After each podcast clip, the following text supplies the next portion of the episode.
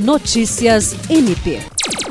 O Ministério Público do Estado do Acre, por meio da Promotoria de Justiça Civil de Tarauacá, manifestou pela anulação do concurso público regido pelo edital 001/2020 devido a vícios insanáveis. O promotor de justiça Júlio César de Medeiros também determinou a instauração de inquérito civil visando a expedição de recomendação à Prefeitura e Procuradoria-Geral do município para que seja anulado o referido concurso e recomendado ainda a realização de um novo concurso público no prazo de até seis meses, para os mesmos cargos cujas necessidades foram verificadas à época, em respeito ao princípio da transparência e da confiança legítima abstendo-se de contratar com a empresa organizadora Ibracop, de forma justificada, sob pena da configuração do dolo para fins de improbidade administrativa de todas as autoridades envolvidas. Ao final, o MP pede a anulação do concurso e, como efeito lógico da sentença, que seja determinada a devolução do dinheiro arrecadado pela banca com as inscrições dos candidatos,